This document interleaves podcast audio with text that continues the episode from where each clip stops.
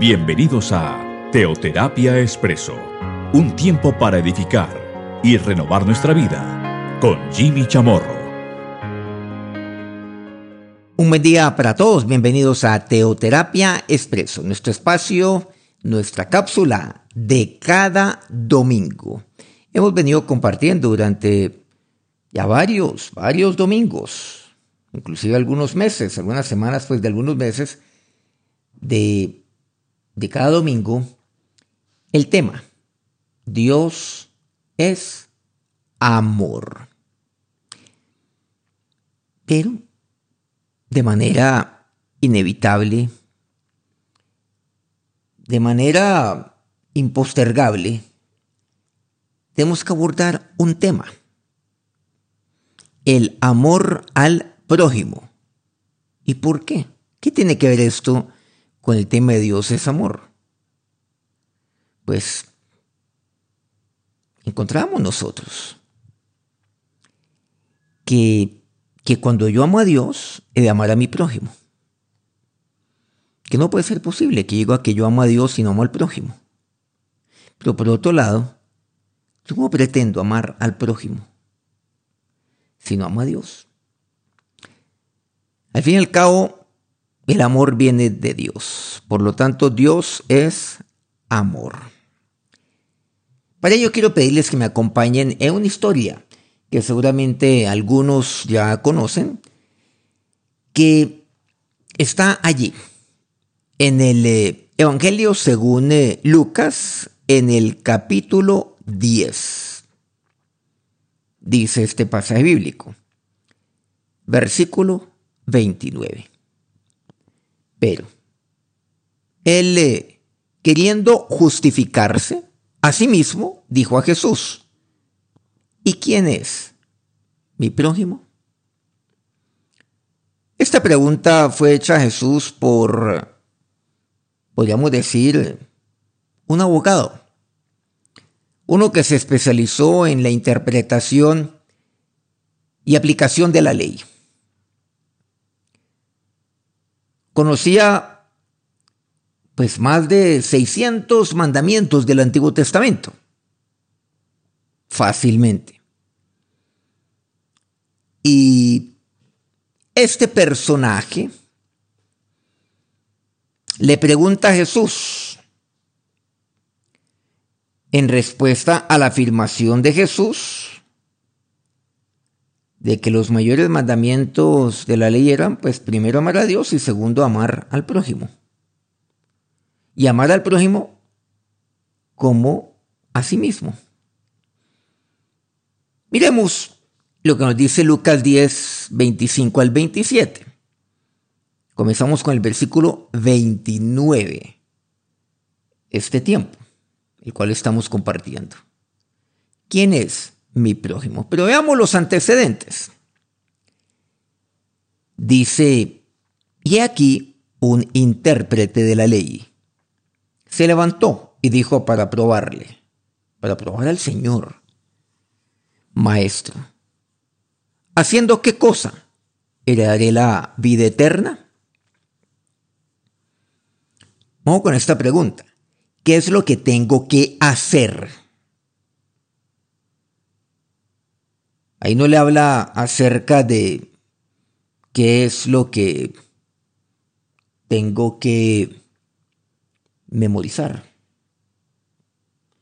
Porque él lo sabía todo de memoria.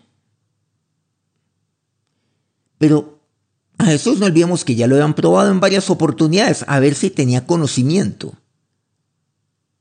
de, de la palabra de Dios y de la ley y han encontrado es que, mucho más de lo que creían. Es más, quedaron maravillados de todo ello. Entonces le formó la pregunta, ¿qué cosa tengo que hacer para heredar la vida eterna? ¿Qué es lo que debo hacer? Versículo 26 de aquí de Lucas 10. Él le dijo, ¿Qué está escrito en la ley. ¿Cómo lees? Miren que Jesús al responderle de esa manera, le da a entender a, a este personaje, al intérprete de la ley. Eso ya está en la ley. No le dice, no está eso escrito en la ley. No, le dice, ¿qué está escrito en la ley? O sea, le asegura, eso está en la ley. Le asegura. Y tú y yo lo sabemos muy bien. ¿Cómo lees? ¿Qué es lo que dice? ¿Qué dice la ley al respecto? O sea que él ya sabía. Lo que pasa es que estaba probándolo. Aquel respondiendo dijo, amarás al Señor tu Dios con todo tu corazón y con toda tu alma y con todas tus fuerzas y con toda tu mente y a tu prójimo como a ti mismo. El Señor respondió a su pregunta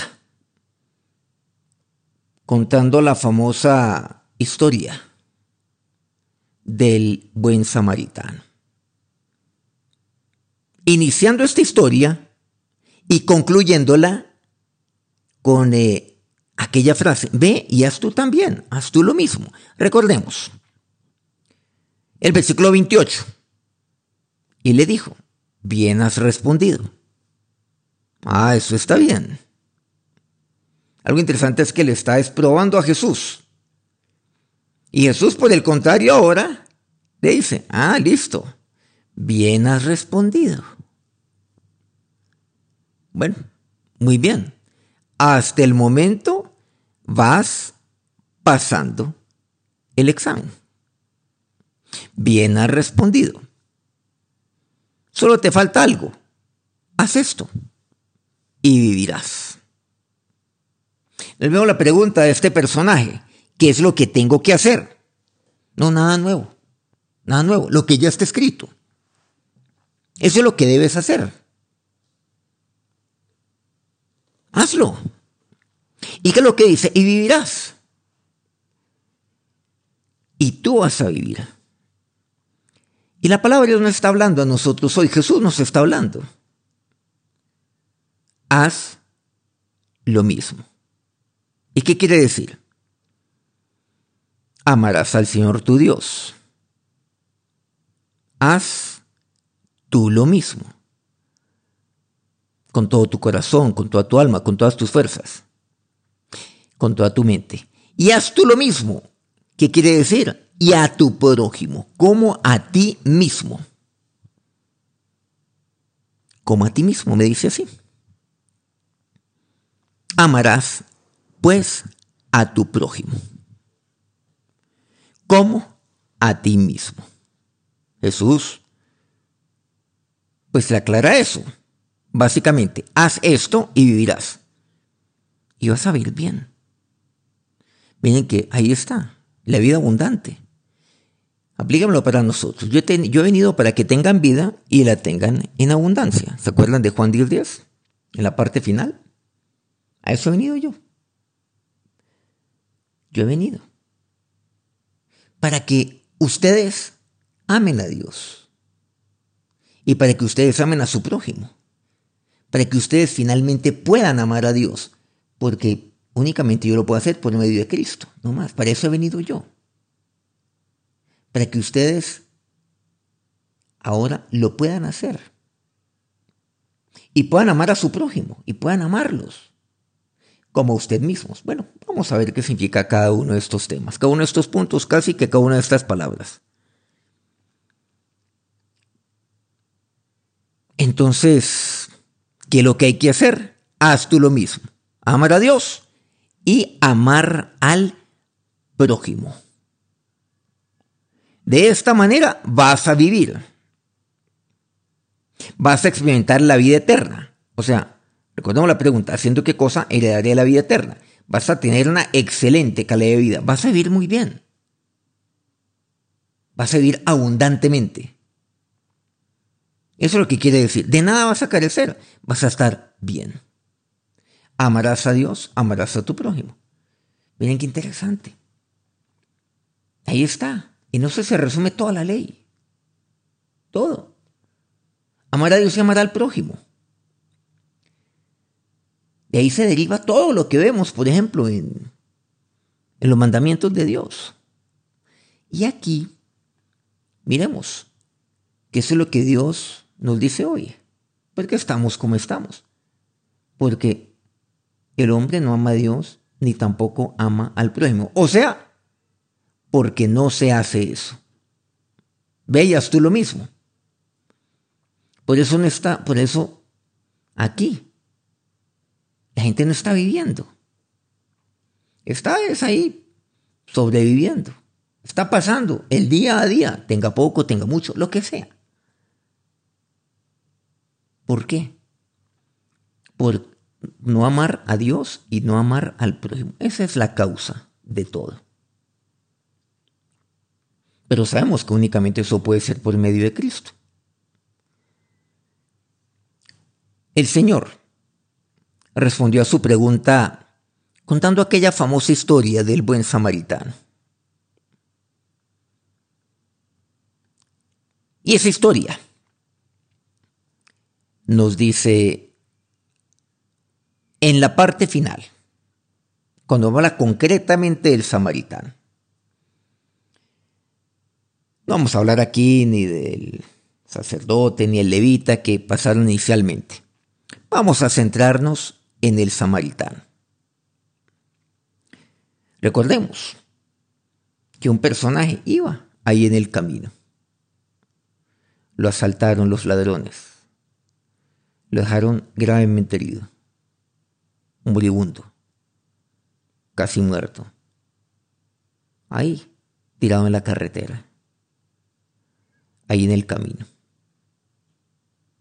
Algunos pasan. Pasan de largo. Porque tienen diferentes razones para, para no detenerse. El afán, Uy, no. Pues si está así es porque se la buscó, decimos hoy, ¿no? Algo habrá hecho para estar ahí donde está. Como quien dice, no, pues se lo merece. Tantas, tantas excusas, tantos pretextos. Yo también tengo mis problemas propios. Yo también tengo mis angustias, mis necesidades tantos pretextos. Pero bueno, no nos detengamos en eso. Versículo 33. Pero un samaritano que iba de camino vino cerca de él y viéndole fue movido a misericordia. Versículo 34. Y acercándose vendó sus heridas, echándoles aceite y vino a esas heridas. Y poniéndole su cabalgadura, lo llevó al mesón y cuidó de él. Otro día, versículo 35. Al partir, sacó dos denarios y los dio al mesonero y le dijo, cuídamele. Y todo lo que gastes de más, yo te lo pagaré cuando regrese. De esta parábola se derivan varios principios importantes sobre el prójimo y lo que significa amarlo. En primer lugar, de acuerdo, lo aclaro, al Señor, de acuerdo a esta historia, de acuerdo a la parábola que Él nos está ilustrando. ¿Quién es el prójimo? Sí, yo sé. Sé, mi prójimo es el próximo a mí. O sea, mi vecino mi familia, mis eh, amigos, mis consiervos, mis conocidos con los que yo me relaciono, los que ven aquí al lado mío. Así lo hemos entendido siempre. Pero ya cuando uno mira esto, la palabra de Dios, con simplemente mirar, no hay que profundizar, no hay que deducir siquiera. Pero con tan solo mirar uno se da cuenta que ese no es el prójimo. Y si usted pensaba que ese era el prójimo, y si hasta hoy pensábamos que ese era el prójimo, Pues yo le invito a que simplemente vuelva a leer sobre todo esa historia, e, e, este, este versículo 33. Pero un samaritano que iba de camino. Dice así, vino cerca de él y viéndole fue movido a misericordia. Ese versículo 33. Entonces, ¿quién es el prójimo de acuerdo a la palabra de Dios? De acuerdo a las palabras del Señor aquí. Reitero esa pregunta. En primer lugar, un prójimo no es necesariamente alguien cuya casa esté cerca a la nuestra. Ni siquiera alguien que sea un conocido. Ni siquiera alguien que sea medianamente conocido. Ni siquiera un compatriota mío. O sea, un conciudadano mío. O un paisano mío, como decimos en algunos países. No. El samaritano nunca había conocido al viajero que había sido asaltado y herido. Ni siquiera compartían pues una misma patria. No lo conocía. Ni siquiera sabía su nombre. Nada conocía de él, ni lo que hacía. Primera vez que lo vería, que lo había visto en su vida. Entonces, ¿qué encontramos? Definitivamente no eran vecinos, porque no se llevaban seguramente. Viene entre sí una ciudadanía con la otra. Eso lo encontramos con la historia, por cierto, entre Jesús y la mujer samaritana. Judíos y samaritanos no se llevan bien entre sí. No, ni siquiera. ¿Había algo común entre ellos? Nada. ¿Compartían algo en común? ¿Intereses comunes? ¿Creencias comunes? ¿Una creencia común? Ninguna. De costumbres totalmente distintas. Entonces esa pregunta vuelve a surgir. ¿Quién es mi prójimo? Clarísimo lo que nos dice Jesús aquí. Con esto entonces se nos derriba totalmente nuestra definición de prójimo. Y aún aquella definición que podemos encontrar en cuando, si es que vamos a, a la raíz misma. Y si vamos al significado, pues al significado superficial que hoy conocemos, o como, quiera llamarlo, el significado eh, eh, semántico de las cosas. O si vamos al origen del término. No. No, Jesús no, no se queda en esos formalismos. Sin embargo, había tres criterios que en la mente de Cristo lo convertían en prójimo. Tres. Primero, era alguien cuyo camino se había cruzado con el del buen samaritano. Mi prójimo es alguien con quien, pues, yo me cruzo en mi camino en mi camino diario, mi caminar diario, en eh, mi vida diaria, en que yo me cruzo. Es más, pues el, el samaritano nunca pensó cruzarse con alguien así en en su camino ese día. No lo pensó. No lo planeó. Esto no fue algo premeditado. ¿No? Miren que ahí no hubo planeación alguna. No lo agendó. Porque casi siempre se agenda. para ello. No, es alguien con quien yo me cruzo en el camino. Primero. ¿Quién es mi prójimo? Ese es. Pero en segundo lugar hay un criterio. ¿Cuál es? Que tenía una necesidad real. ¿Quién? El que fue asaltado. Tenía, su necesidad era real. Fue asaltado, fue golpeado brutalmente, herido, quedó tendido, inmovilizado, incapaz de valerse por sí mismo, moribundo, dejado allí.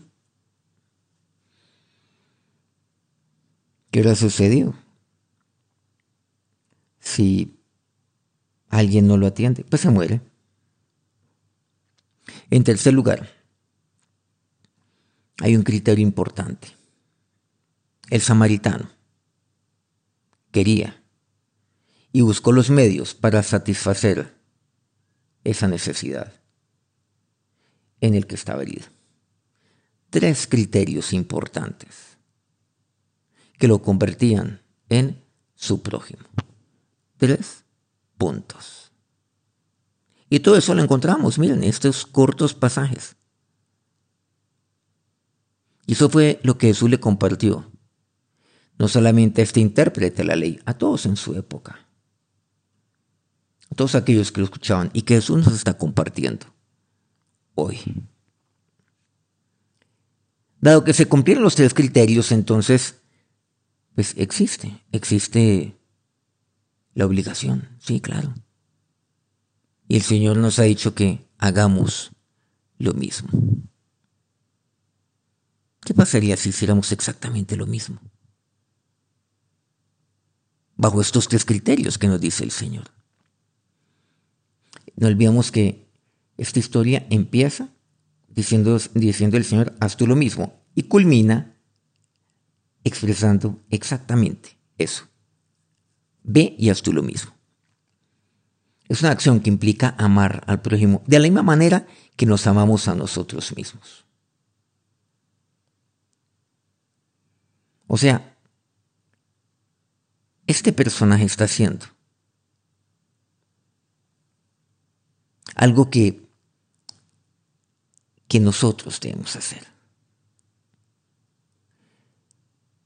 O sea, es el hacer lo que nos hubiera gustado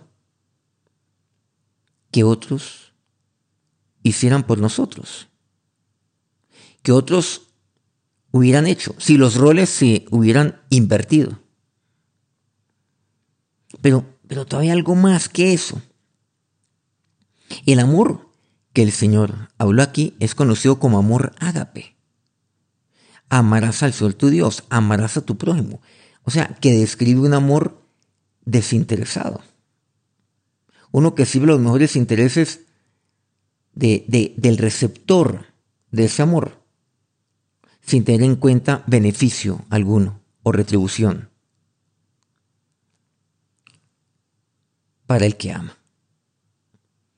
El amar al prójimo es hacer uso de misericordia para con él. Miren que este es un tema álgido aquí. Versículo 34, ¿se acuerdan? O mejor, el versículo 33. Y viéndole fue movido a misericordia cuando le vio. Por eso ese tercer criterio, ¿se acuerdan? Él quería y buscó los medios para satisfacer esa necesidad. ¿Pero qué lo movió? El amor. Y el amor lo movió a misericordia. Fue movido a hacer misericordia. Pero ¿quién hace? El que es misericordioso. ¿Quién es misericordioso? El que ama. Volviendo a la pregunta. Aquí. O mejor, Jesús entonces. ¿Qué es lo que, es lo que le, le plantea a este personaje? Veas tú lo mismo, le dice. Haz esto y vivirás. le plantea el versículo 37. Bien has respondido, haz esto y vivirás. El que usó de misericordia con él. O sea, ¿cuál de los tres crees? ¿Cuál de los tres? Que amó a su prójimo. El que usó de misericordia. Ah, bueno. El que usó de misericordia. Ve esto lo mismo. O sea, no solamente es el amar al prójimo. Bueno, eso lo es, por supuesto. Pero si precisamos, es el hacer uso de la misericordia para con él. Ese, ese es mi prójimo. Y más que ello, es aquello lo cual me mueve. El amor de Dios me mueve a hacer uso de misericordia. La misericordia. La misericordia es algo inmerecido, pero es algo que solamente puede venir por parte de Dios. Mucho nos enseña aquí la palabra del Señor. Este personaje se acercó, vendó sus heridas, le echó aceite y vino. Él no sabía a qué, iba. El aceite era suyo, el vino era suyo. El vino y el aceite, con toda seguridad, pues los quería emplear para algo diferente. Seguramente era un mercader. O ser un comerciante, quiero decir. Es posible que él venda aceite y vino muy propio, por cierto, en los samaritanos. Y que precisamente está aprovechando la festividad para ir a vender aceite y vino, algo lo cual pues es consumido siempre y sobre todo en festividades. Pero el uso de su mercancía, de lo suyo, para, para cuidarle, para para sanar aquellas heridas. Y una palabra clave aquí, cuidó de él, dice el versículo 24, 34. Y luego el 35 le dice al mesonero, cuídamele. Es más, y todo lo que gastes de más yo te lo pagaré cuando regrese. Solamente él necesitaba dinero. Le entregó dos denarios. Mucho dinero. Pero necesitaba ir a su destino para vender la mercancía que tenía y al regreso ya tenía efectivo para poder pagar. Lo que le haría eventualmente falta cuando él regresara, cuando él estaría de, de vuelta. Necesitaba dinero. Y mucha gente dice, pero es que yo no ayudo porque no tengo. Sí, el samaritano tenía. Pero lo que él tenía lo, lo, invirtió allí. Pagó el cuidado de quien era su prójimo. Pero luego fue a conseguir más dinero. ¿Cómo lo consiguió? Trabajando. ¿Saben lo que, eh, ¿saben lo que implica el trabajo? Esfuerzo. Eso requiere de trabajo es que detrás del dinero está el trabajo. O sea que él invirtió fue su trabajo, lo invirtió en él. en qué lección tan profunda. La del amar al prójimo. Amarás a tu prójimo como a ti mismo. Vendarás las heridas de otros como quieres que venden la tuya. Cuidarás de otros, ahí en el camino, como quieres que te cuiden a ti. Invertirás en otros como quieres que inviertan en ti también. Y todo lo que podemos de aquí deducir. Amarás a tu prójimo como a ti mismo. Eso es lo que dice así. Amar al prójimo. Y de esto se trata esta historia. Del amar. Amar al prójimo. El amar al prójimo es hacer uso de la misericordia para con Él. En el sentido más elevado, por lo tanto, un amor genuino por el prójimo significaría buscar la voluntad de Dios en y para aquel que es el amado. Vamos a orar. Señor y Dios, el amarte a ti, el amar al prójimo. Pero, Señor, tu parábola, esta historia que tú, oh Dios, me compartes, está centrado en el amar al prójimo, habiendo tú mencionado estos dos puntos fundamentales, que tienen que ver con uno solo, a la verdad, el amar. Amar a Dios y amar al prójimo. Pero aquí, aquí me hablas desde al amar al prójimo, a través de la historia, de esta historia, de esta parábola. Pero hoy entiendo quién es mi prójimo Dios.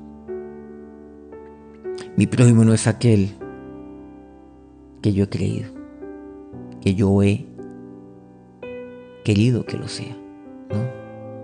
Es el que dice tu palabra. Mi prójimo no es el que el mundo dice, es el que tú. Mi prójimo es aquel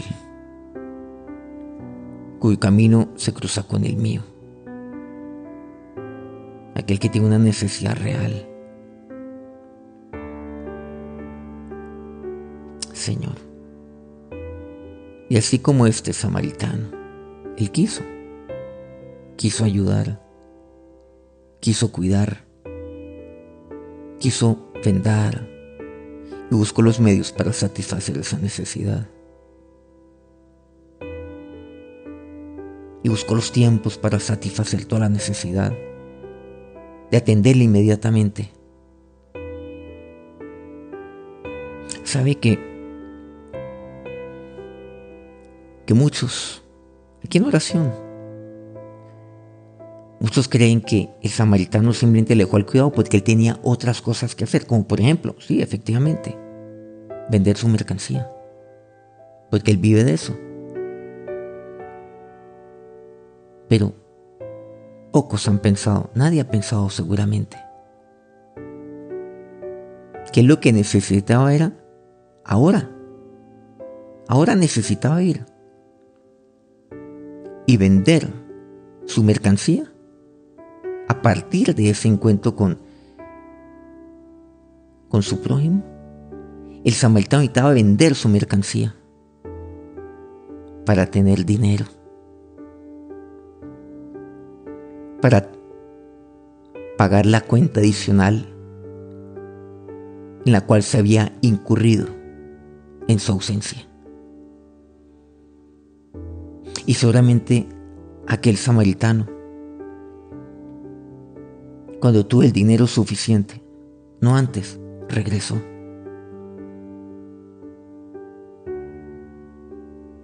Seguramente no pudo regresar un día antes de lo previsto, un día antes de lo que efectivamente regresó, porque aún no había conseguido el dinero necesario para pagar los gastos en los cuales se incurrirían, de hospedaje, de cuidado, los imprevistos, aquellos imprevistos que, que sí, que surgen por eso le dice al mesonero, y todo lo que gastes de más yo te lo pagaré cuando regrese. Cuídamele. No le dice cuida él, cuídamele. Como, como si tuvieran familiaridad, cercanía. Cuídamele. O sea, como quien dice, ¿por qué? Porque este es mío. ¿Qué quiere decir? Este es mi prójimo. Cuídamele. Qué parábola tan conmovedora que nos comparte nuestro Señor, que nos compartes tú, Señor. Qué profunda es tu palabra, mi Dios. Amar tu prójimo. Y ahora que el Dios el Dios de amor, el Dios que nos ha amado, el Dios, nuestro Señor, que nos enseñó con su vida quién es el prójimo. Los bendiga en este día y en el inicio de esta semana. Amén. Muchas gracias por acompañarnos una vez más aquí en nuestra cápsula, nuestra píldora de cada semana aquí en Teoterapia Expreso. Que tengan un feliz domingo, que tengan un feliz inicio de semana. Dios los bendiga.